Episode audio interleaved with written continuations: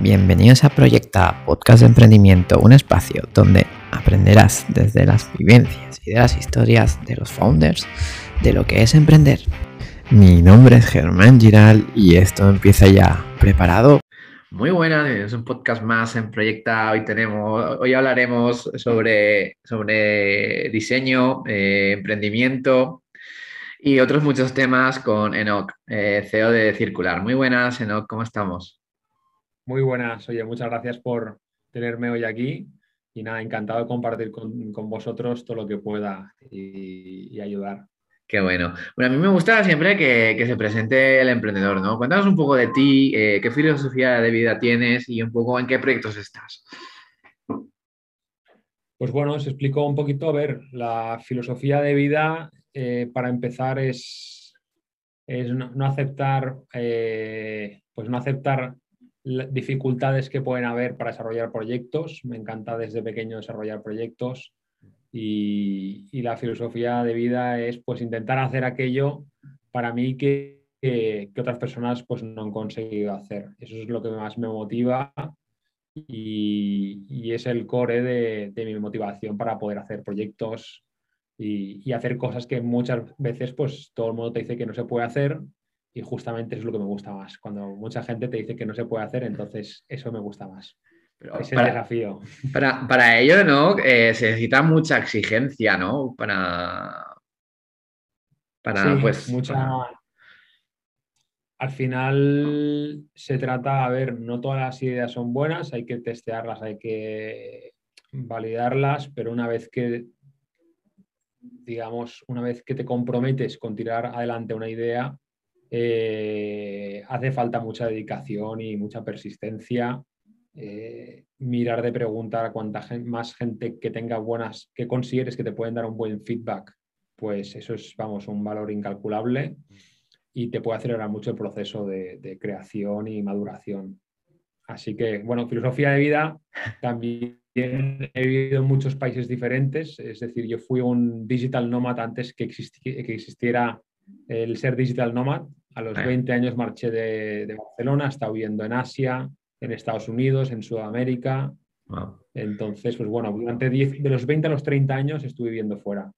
Qué bueno. Y, no porque, y con, con billete de ida y, sin, y, la gran mayoría de veces no sabía eh, qué haría y muchas veces con billete solo de ida y sin billete de vuelta. Bueno, ¿no? ¿Y recomiendas eh, pues viajar a, esa edad, ¿no? Que cuando se supone que tienes la energía, que ahora mismo eh, te verías eh, viajando. ¿Con la edad que tengo o volviendo a los 20 años? No, con la edad que tienes. ¿Te, verías con la misma energía pues viajando como lo hacías anteriormente? Sí, yo creo que sí. Yo creo que sigo teniendo ahí el. A ver, es muy importante el entender que, no es lo mismo ir de backpacker, en plan de backpacker voy a visitar tal, mm. que ir a vivir a un lugar, ¿vale? Un poquito la experiencia mía después de estar en diferentes lugares es que mínimo tienes que estar tres meses en un lugar por varios motivos, porque es la manera de crear amistades, es la manera de, de poder trabajar de manera eficiente en el día a día y esa manera también de ahorrar en costes. No es lo mismo ir dos semanas en plan vacaciones que vas tres, tres, seis meses a un lugar, puedes ahorrar mucho en costes, tener casi el mismo precio que tendrías eh, para un piso normal y, es una muy buena manera de, también de consolidar amistades que luego te das cuenta que con el tiempo perdura. Si vas en plan un mes, vas un poco de turista, digamos. Entonces, mi experiencia siempre ha sido la misma, ha sido no ir de turista, en plan backpacker o voy, hoy, estoy una semana aquí, una semana allá. Siempre he estado mínimo eh, tres, cuatro meses en un lugar.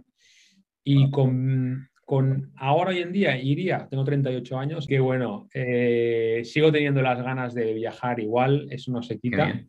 Lo bueno es que le pierdes mucho miedo, a, respeto a este respeto ficticio a ir a un lugar y, qué, y qué pasará y cómo y cuándo, te das cuenta que es todo mucho más sencillo de lo que pensamos. Imprescindible, vamos, prácticamente hablar mínimamente un poco de inglés, pero, pero vamos, el poder viajar enriquece mucho y, y, allí la idea de que tienes que viajar con mucho dinero de los 20 a los 30, yo siempre me plantea lo mismo. Lo mismo. ¿Qué es lo peor? Sé que no voy a dormir nunca en la calle. Eh, pues he llegado a vivir con muy poco dinero, con muy, muy poco dinero, que vamos, ni os lo creeríais. Y todo un mes en Lisboa, por ejemplo, fue un tiempo que estuve viviendo en Lisboa. En los primeros dos meses vivía con cada mes con 500 euros, todo. O sea, tenía un presupuesto de 500 euros, entonces eso requiere mucho sacrificio, pero se puede hacer, se puede hacer y hay lugares donde incluso por menos, pues en Tailandia por 400 euros pues puedes vivir incluso y, no mal, o sea, no mal Sí, bien. Bien, Y que, sí, y, de toda esta experiencia en el viaje, eh, ¿qué es lo que has aprendido que lo has podido pues eh, aplicar a tus emprendimientos? Algo que he aprendido es que muchas veces eh, cuando estás abierto, para empezar, cuando te vas a un lugar diferente es como coger un blog de notas en blanco. Tú te puedes crear a ti mismo de alguna manera aquellos miedos, aquellas limitaciones que muchas veces tenemos asociadas o muchas veces no somos ni conscientes mm. al lugar donde vivimos, al entorno, por nuestros amigos, por la familia, por la ciudad, por la manera de actuar, de ser de una ciudad, de un lugar. Todo eso desaparece. Y entonces te das cuenta que te descubres a ti mismo, vamos, eh, de repente eh, te vuelves tu, psicólogo, pero a velocidad express.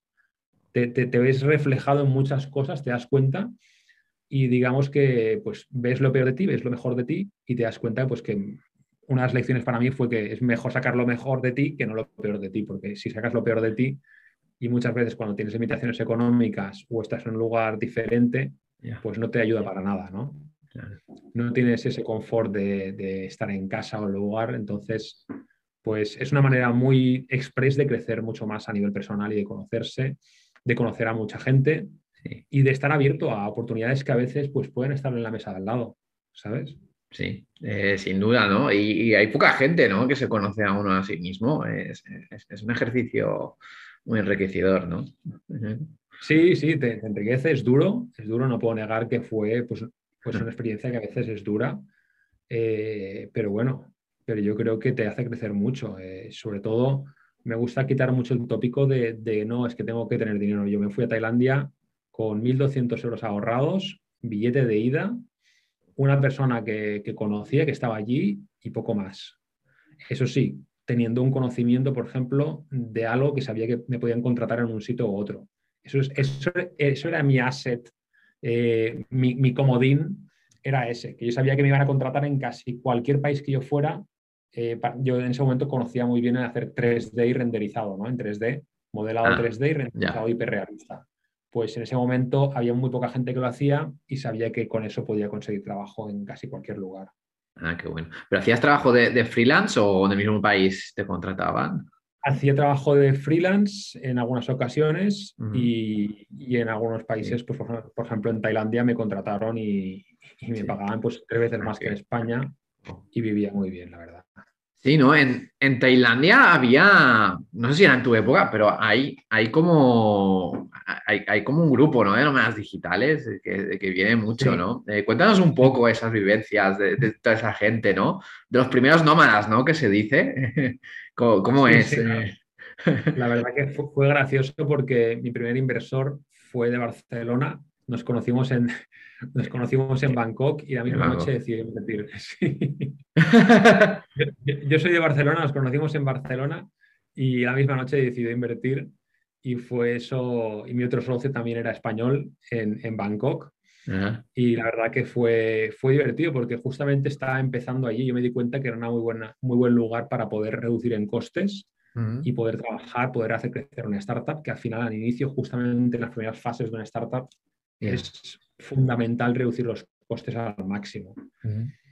Entonces, pues sí, en el norte de, de, Tailandia se ha creado una, en Chiang Mai se ha creado una comunidad muy, muy grande de emprendedores y, ese es el punto fundamental, aparte pues, pues el, cómo te enriqueces y la velocidad que creces con otros emprendedores, ¿no? ¿Qué, dinámicas había entre ese grupo de emprendedores pues, para lo que tú dices, para crecer? Pues, mira, en ese entonces eh, yo estaba en Bangkok, no estuve en Chiang Mai, Así Ah. que no tuve experiencia de, de estar tanto con este ecosistema de emprendedores, digamos, que había en. Tailandia, que estaba justo empezando. Mm, Eh, sí que conecté con otros emprendedores europeos que vivían en, en Bangkok y, y la verdad pues que bueno, te das cuenta de que al inicio, al inicio solo te lo crees tú, ¿no? El sueño, eh, pues, pues bueno, éramos tres pringados, en- eh, entre comillas, ¿vale? Sí, sí, sí. Eh, con un sueño, con un sueño y muchas ganas y, y te das cuenta que de repente, pues, pues sí, efectivamente, la que sueñas, si le dedicas el tiempo y tiene sentido, pues empieza a crecer, empieza a crecer. Eh, eso empezó a crecer, se empezó a hacer, eh, empezamos, a, empezamos a hacer growth hacking sin saber lo que era growth hacking. ¿Qué, Y qué- qué empezó empresa era o qué, qué idea era de negocio? ¿no? Era palo, eran, eran gafas de madera, Mm, Vale. eran gafas de madera cuando, empe- cuando empezó el boom, que duró un año y medio. ¿Qué, pues qué año es eso? Uf, ahora, 2015 creo. 2015. pues, Vale. 2015, 2016. Éramos una de las dos primeras marcas europeas y al al cabo de, fuimos la primera marca española en estar en, en todas las ópticas prácticamente importantes que había en España. Oh, Y, y al cabo de nada, al cabo de cuatro o cinco meses salieron con, vamos, eh, como decimos en Barcelona, como bullets, ya. eh, salieron por todas partes cantidad y siempre ocurre lo mismo, ¿no? Hay un pico y luego se quedan dos o tres, vuelven a... Claro. Muchos, muchos se Ahí. dan cuenta que no, no entienden pues, pues el tema del pricing, se creen que solo con duplicando el, el coste eh, va a funcionar y luego te das cuenta que no hay manera de escalar un negocio si rompes ciertos, ciertas leyes de los márgenes de mercado, ¿no? Claro, si no tienes una estructura, ¿no? Has, trabajado la marca, pues es, es difícil, ¿no? Es, es- es subirte a la ola, a la moda, ¿no? Eh, Claro, saber un claro. poco lo que se puede y, y luego pues morir, ¿no? Pero bueno, esa es la manera de aprender muchas veces. Eh, Pues sí, eh, sí, sin duda, ¿no? Pero vayamos a tus inicios. ¿Qué, qué es lo que te animó a emprender? ¿Y cómo, cómo fueron tus inicios? Pues yo emprendí a los 14 años.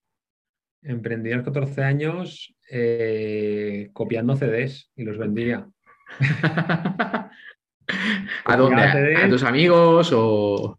Sí, a, a mis, a mis colegas, a, a amigos de amigos, videojuegos, pues los copiaba y ya está. Y, y ahí tenía, no sé, cuando tardaba una hora, dos horas ahí copiando los CDs que tar- tardaron una, una barbaridad. Ya. Yo creo que eso fue un poco el inicio. Eh, antes de eso ya me interesaba mucho, el, el- me acuerdo con nueve años, el, el mercado del de, de la bolsa y recuerdo que con nueve años pues puse mis, todos mis ahorros en la bolsa. En- cuando salió Telefónica a bolsa puse todos mis ahorros en, en Telefónica. Eh, no tenía ni idea. O sea, de hecho, mi, mi padre se aficionó porque yo, pues, pues, pues dije, pues, oye, o sea, imagínate, con 9, 10 años, no me acuerdo, tenían 9 o 8 o algo así, y puse todos mis ahorros en Telefónica. O sea, y, no sé, tenían que estar un poco locos, ¿sabes? ¿Y eran igual. ¿Ganaste o perdiste? Gané, gané, gané. Ganaste, no, claro, si, si era el inicio, eh, quizás sí. Sí, sí, sí, gané y pues, pues bueno, fue curioso. Y nada, era poquita cosa, pero bueno, me hizo gracia. Entonces, eh, nada, pues eso fue en los, un poco los inicios. Luego ya a los 21 años monté una pequeña agencia de diseño y, y yo siempre he creído que, que- que no es cuestión, me, me- me molestaba mucho el ver que habían proyectos de gente de 50 años que, le- que- que les daban crédito Mm. y que habían proyectos de, de personas, bueno, chavales de 21 años, de 20, de Ya. 22, que podían ser igual de válidos. Claro. Y, por ejemplo, pues puse una lámpara, que yo en ese momento había, había hecho diseño industrial ingeniería, y había una lámpara, la presentación, me acuerdo, de, la- de una lámpara de un diseñador muy famoso en el Museo EMNAC, en el Museo Nacional de Arte de Cataluña. Eh, creo que era ese, sí, o el, o el, o el MACBA, no, perdón, el MACBA. Y había presentación a la lámpara y yo cogí mi proyecto de universidad de mi lámpara y, y la puse allí también en, en la- en- en la- el museo. Eh, era, era un museo y pues la gente pues miraba la- mi lámpara como si fuera otra de, de él y nadie se dio cuenta y nosotros hicimos todo un reportaje y nos llamamos Guerrilla Designers. Y Guau. as- hicimos lo mismo pues en diferentes exposiciones y tal de famosos y colábamos pues nuestros diseños allí y, y fue gracioso porque era un poco como la hipocresía, ¿no? De decir, es, esto es como lo de los, como lo de los vinos, ¿no? Que a veces un vino de, 60 euros puede ser igual de bueno que uno de, 10 euros. ¿Verdad? sí, sí. Y era, un poco experimento social, ¿no? También. exactamente, exactamente. Era un poco todo experimento social también. Entonces, pues bueno, eso fue mi emprendimiento, la agencia de diseño. Y la verdad que, que, empezábamos a ganar, pues hacíamos renders, hacíamos vídeos en 3D y eso fue creciendo. Y, nada, yo ya hubo un momento que lo dejé y me focalicé pues, en seguir emprendiendo hasta un momento que también me di cuenta de que como diseñador industrial eh, no podía crecer, siempre crecería dentro de una estructura de una empresa y la manera de poder crear algo era pues trabajar por mi cuenta y me di cuenta que prefería estar siempre detrás de una marca. O sea, no, soy, no ser yo la persona delante, que estaba delante, sino estar detrás. Y, lo, y lo sigues manteniendo esto, ¿no? Sí, sí, sí, sí, me gusta. A ver, creo que es importante, a la gente le gusta saber quién hay detrás de una marca o detrás de algo. Eh, igual que todos conocemos pues, a Elon Musk eh, con SpaceX o Tesla. Bueno, ahora, ahora, ahora, se dice que la marca personal tiene más relevancia ¿no? en las marcas normales. Correcto, Sí, sí, ¿no? pero aún así estás detrás, ¿no? sí, estoy detrás, y, pero creo que al final lo, cuando, cuando creas un buen producto, lo importante es que las personas pues hablen de producto, sea un producto físico, un producto digital, y que eso pues se comparta lo máximo posible. Luego, luego hablaremos de, ello, pero antes cuéntanos un poco de todos tus emprendimientos, ¿cuál ha sido tu emprendimiento que has tenido más incertidumbre? Más incertidumbre. Sí. Buena pregunta. o sea, que has estado en la línea roja. en la, yo está, en, todos estaba en la, línea roja. Sí, imagino. en algún momento todos, en todos estaba en la línea roja. Eh, con el que más incertidumbre he tenido, de Levitat, que eran estas tiendas de campaña flotantes que tipo slackline, se sujetaban con tres puntos a los árboles y ah, quedaban flotando. Entonces, entonces, pues, ¿por qué tuve incertidumbre? Porque yo nunca he sido, vamos, eh, no sé cómo, se dice, bueno, camper, o sea, nunca... Eh, dos, he puesto, he puesto tiendas de campaña tres veces en mi vida. Vale. Entonces, no eres el experto, ¿no? No, eres expertise, ¿no? Sí, eran tiendas de campaña flotantes, me encantaba el diseño, me encantaba el concepto, entendía muy bien cómo se podía comunicar para hacer ese, proyecto viral. De hecho, se hizo viral el proyecto. Me suena. Pero sí, eh, se hizo viral, lo que pasa que también aprendí una lección muy importante. A mucha gente le gusta y clica eh, y comenta en los Ferraris, en los vídeos de Ferraris o Lamborghinis, o lo que te guste los Tesla, pero muy pocos los compran, ¿no? Entonces, pues hicimos un producto que muy poca gente podía, estaba dispuesta a gastarse el dinero y, por lo tanto, pues, pues por los dos motivos. Uno, porque no le acaba de ver escalabilidad suficiente y dos, porque no era un apasionado del lifestyle de lo que había creado. Y eso creo que, en mi caso, es, una parte del core de la creación. Eh, creo que hay dos, tipos principalmente de emprendedores.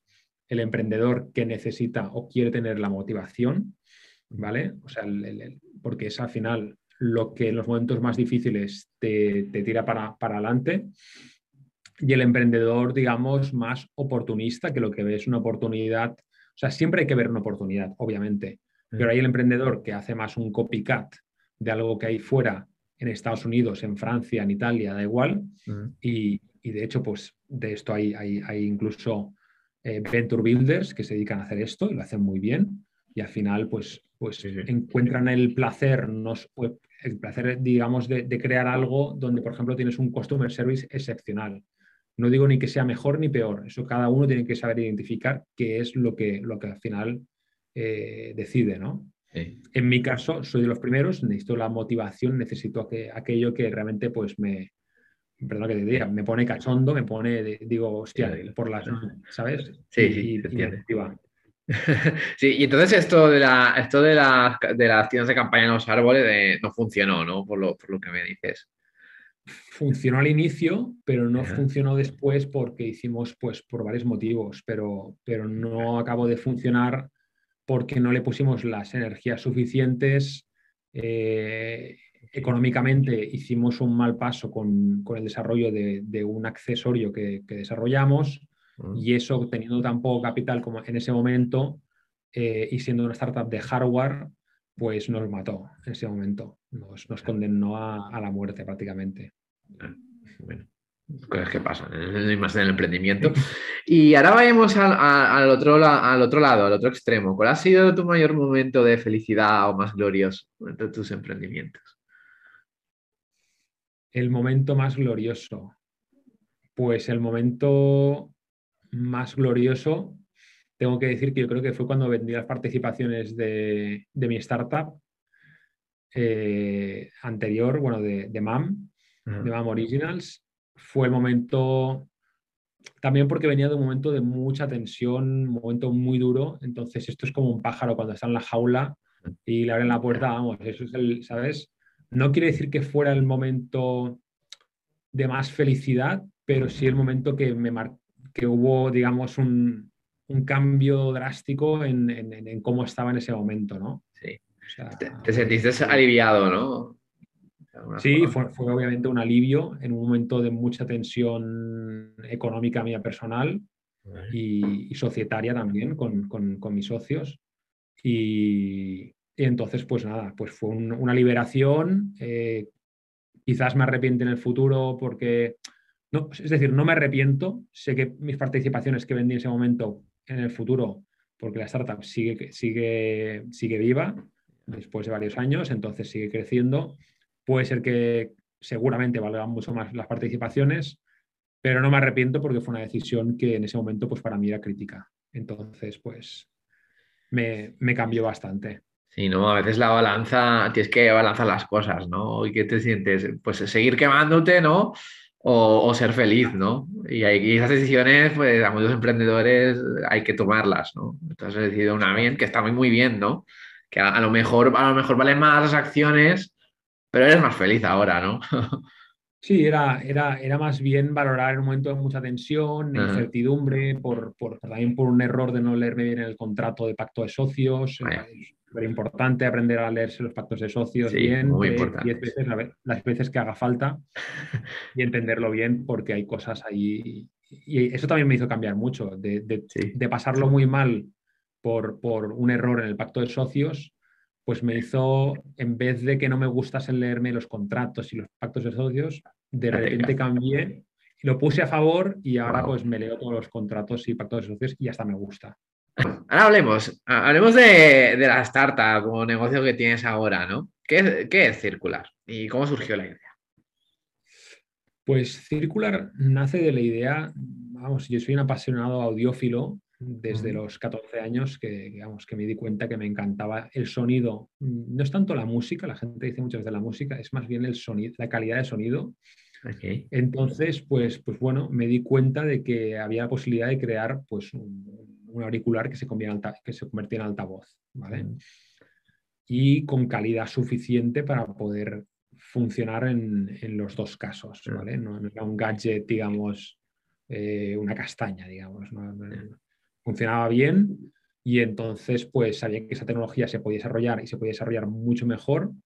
Entonces pues fue mi motivación de decir, vale, pues junto la pasión más, más el potencial que le veía al mercado y, bueno, y, entendí de que eso puede ser, sigo pensando que, que de aquí a cinco años, por ejemplo, el 30-40% de todos los headphones, no de los in-ear, de los headphones, seguramente serán híbridos, serán auriculares y serán altavoces. Sí.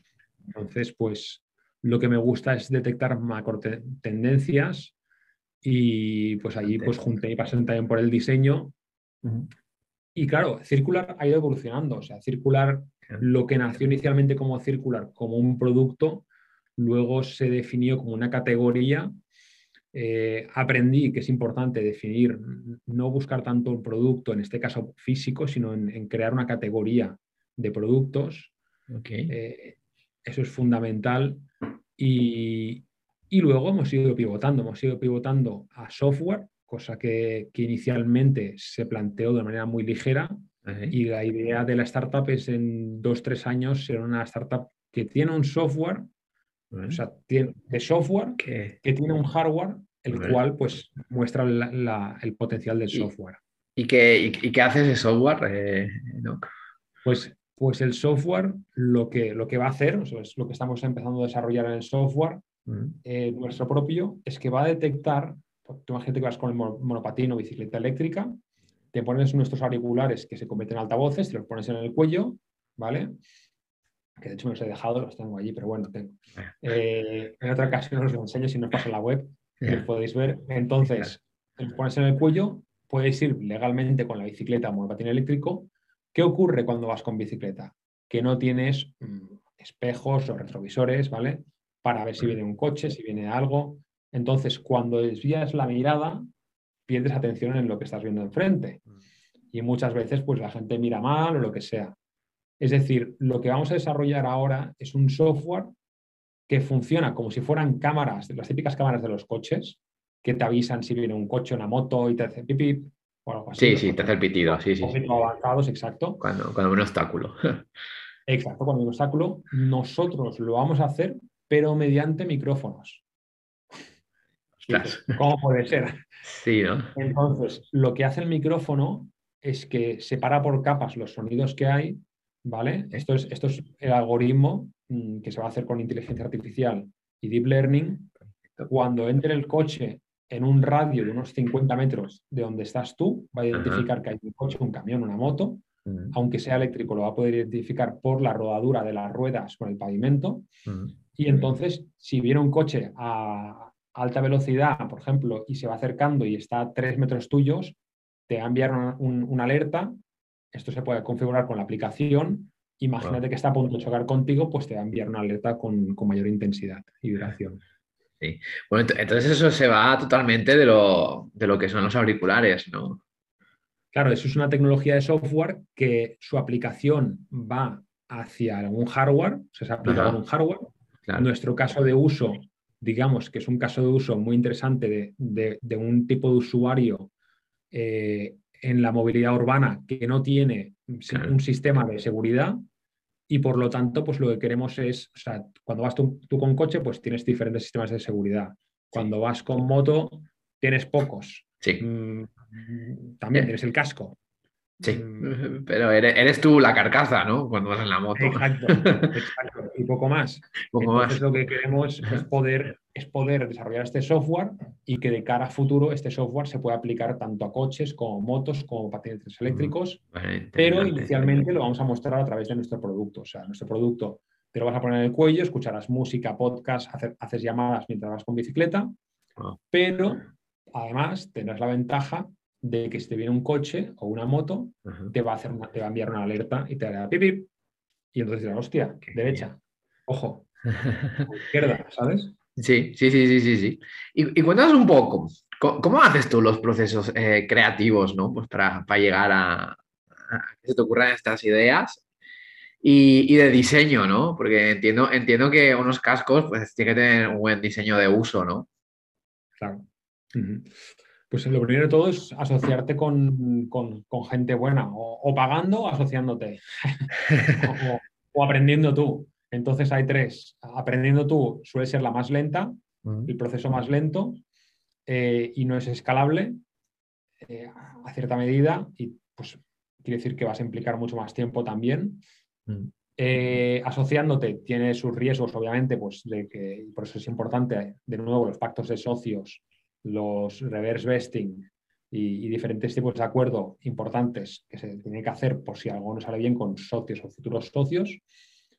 Y, lo otro es pagando. Si tienes mucho dinero, pues, pues bueno, ojo, y no siempre pagando las cosas salen bien también. No, desde luego.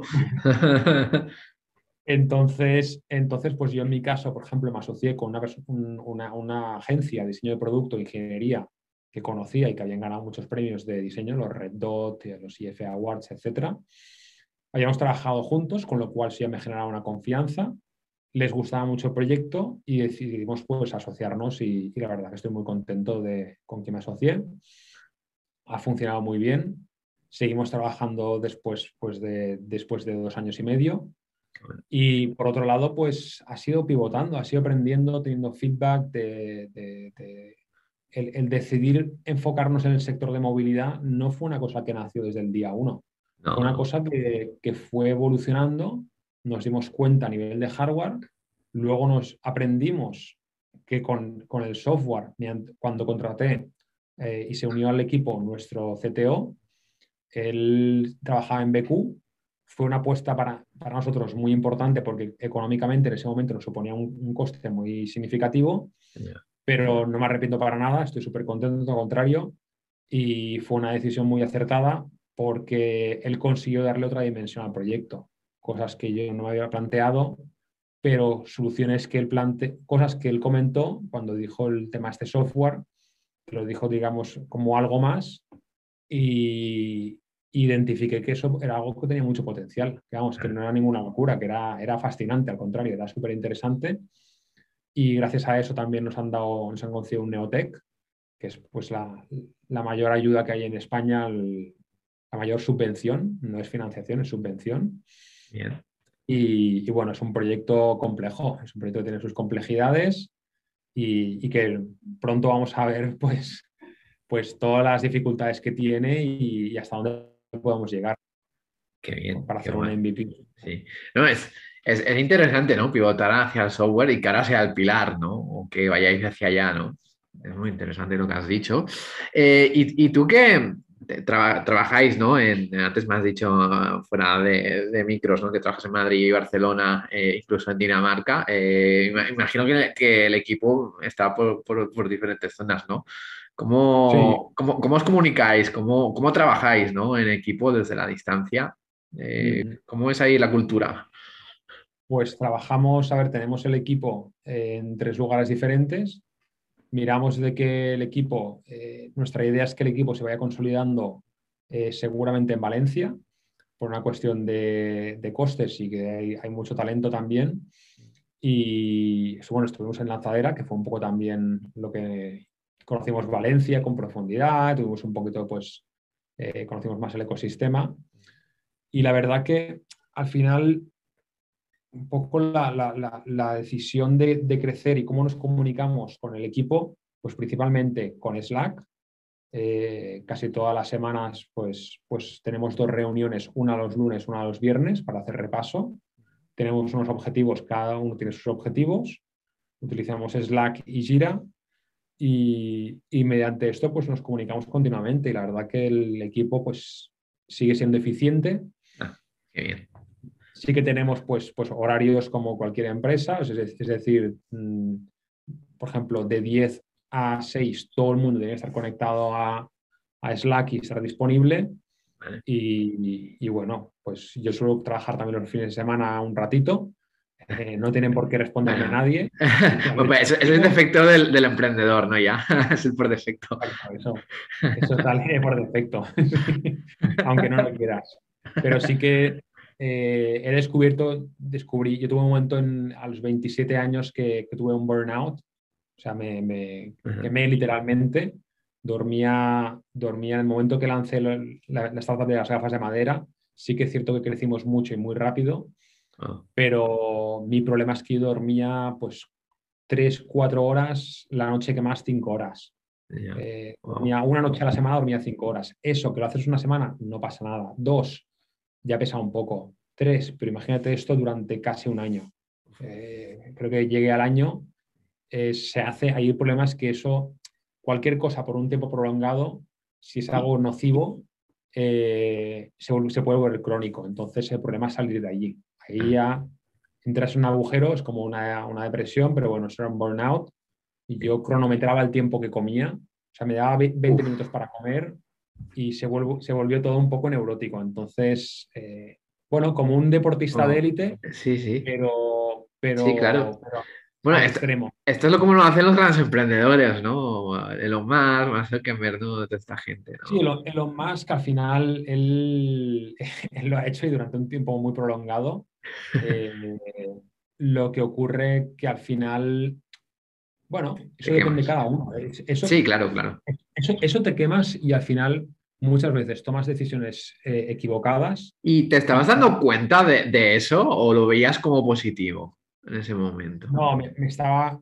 al inicio me ponía a prueba, era como un desafío, era, me quería poner a prueba, pero se, se, empezó a complicar la cosa y luego ya, cuando te has pasado de vueltas, mm, ya lo, es muy difícil discernir el momento que estás a punto de pasarte. Entonces luego ya dije, hostia, me he pasado. Y, es, difícil entonces volver a, la normalidad, se vuelve complicado. sin duda. Esto... Y bueno, fue un momento difícil y complicado. ¿Cuáles son los principales? Tú, tú, que has estado, eh, pues has tenido pues muchos, muchos proyectos ¿no? de, de producto y seguramente ahora has estado en muchas campañas de, crowdfunding, ¿no? Eh, ¿Cuáles son los, los, principales puntos ¿no? para sacar adelante una campaña de, crowdfunding?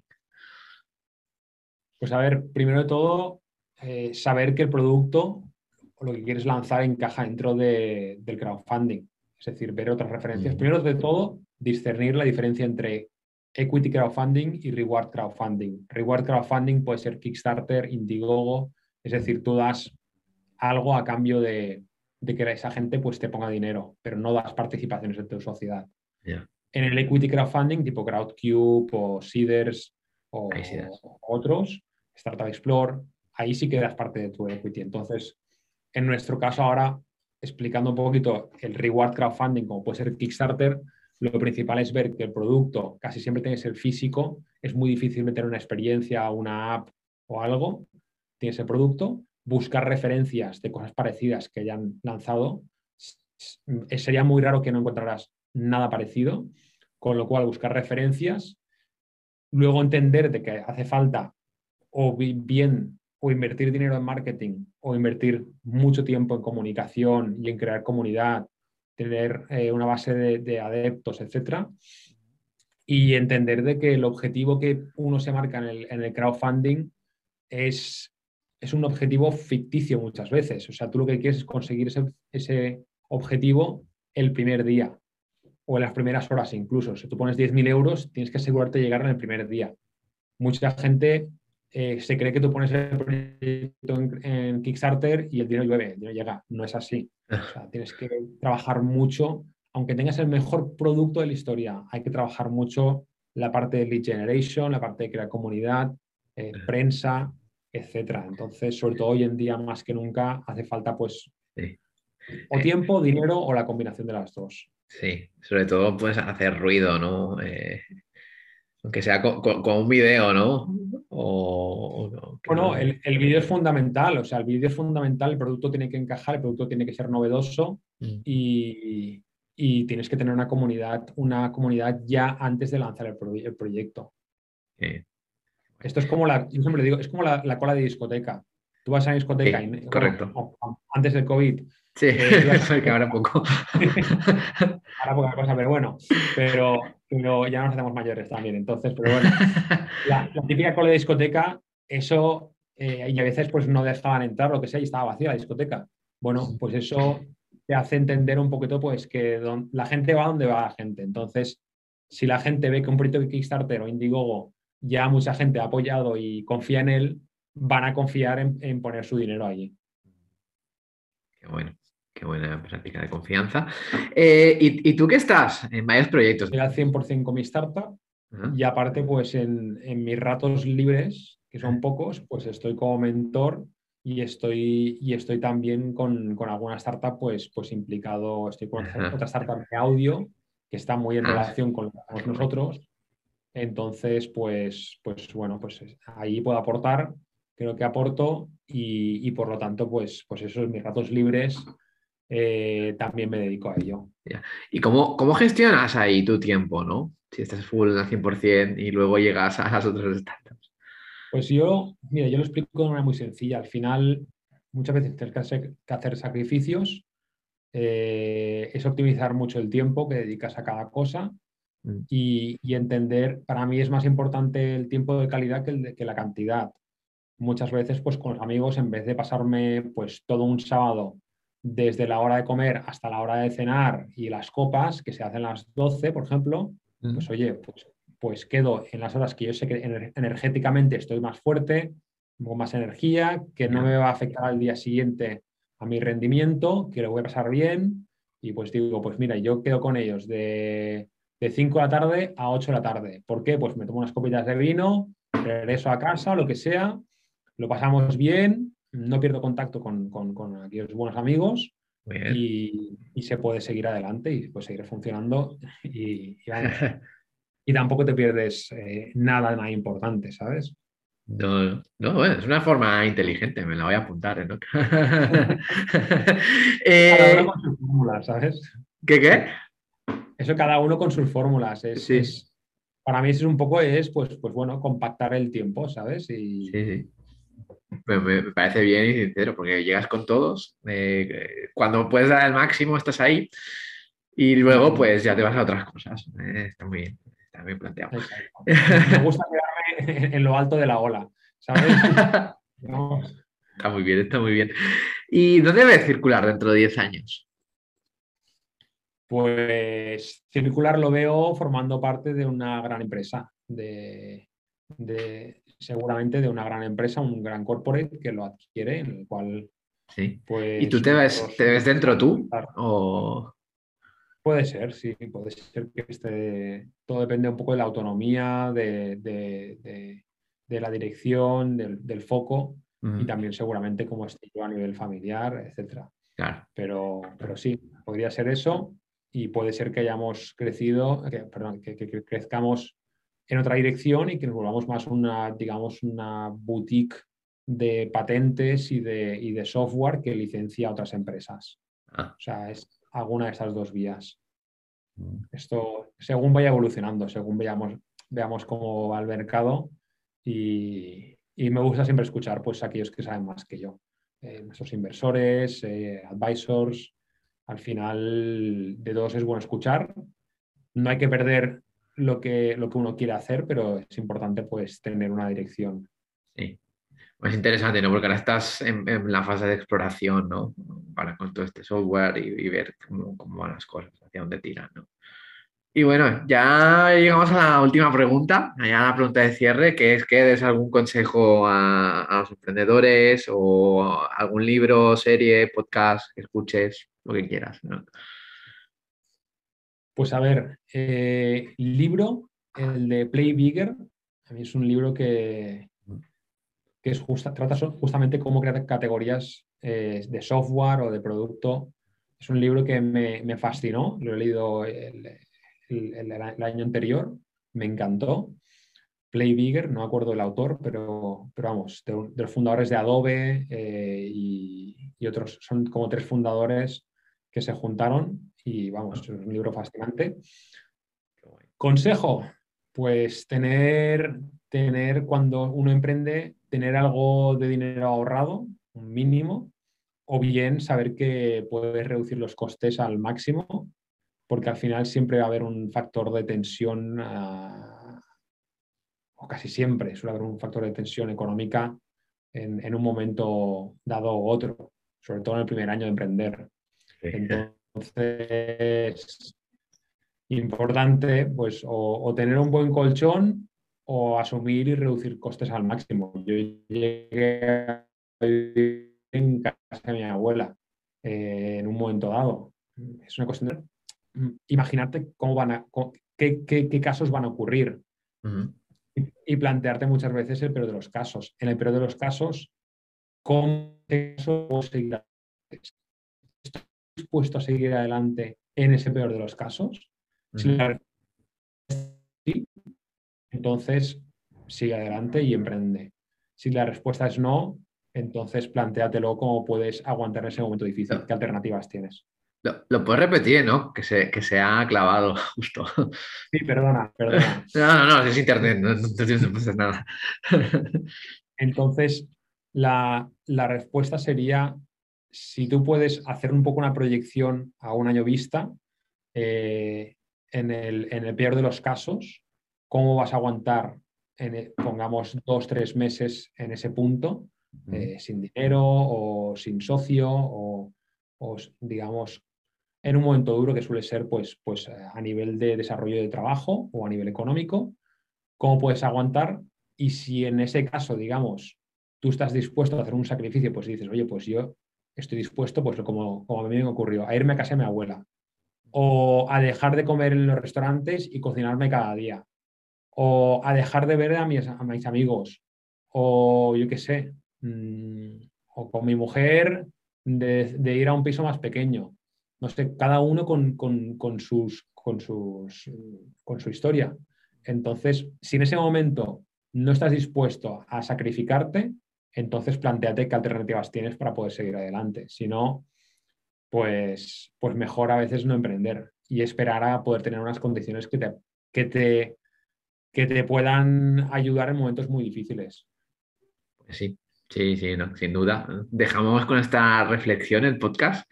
Eh, antes de despedirnos, eh, cuéntanos, ¿dónde te podemos encontrar? Eh, redes sociales, página web de Circular.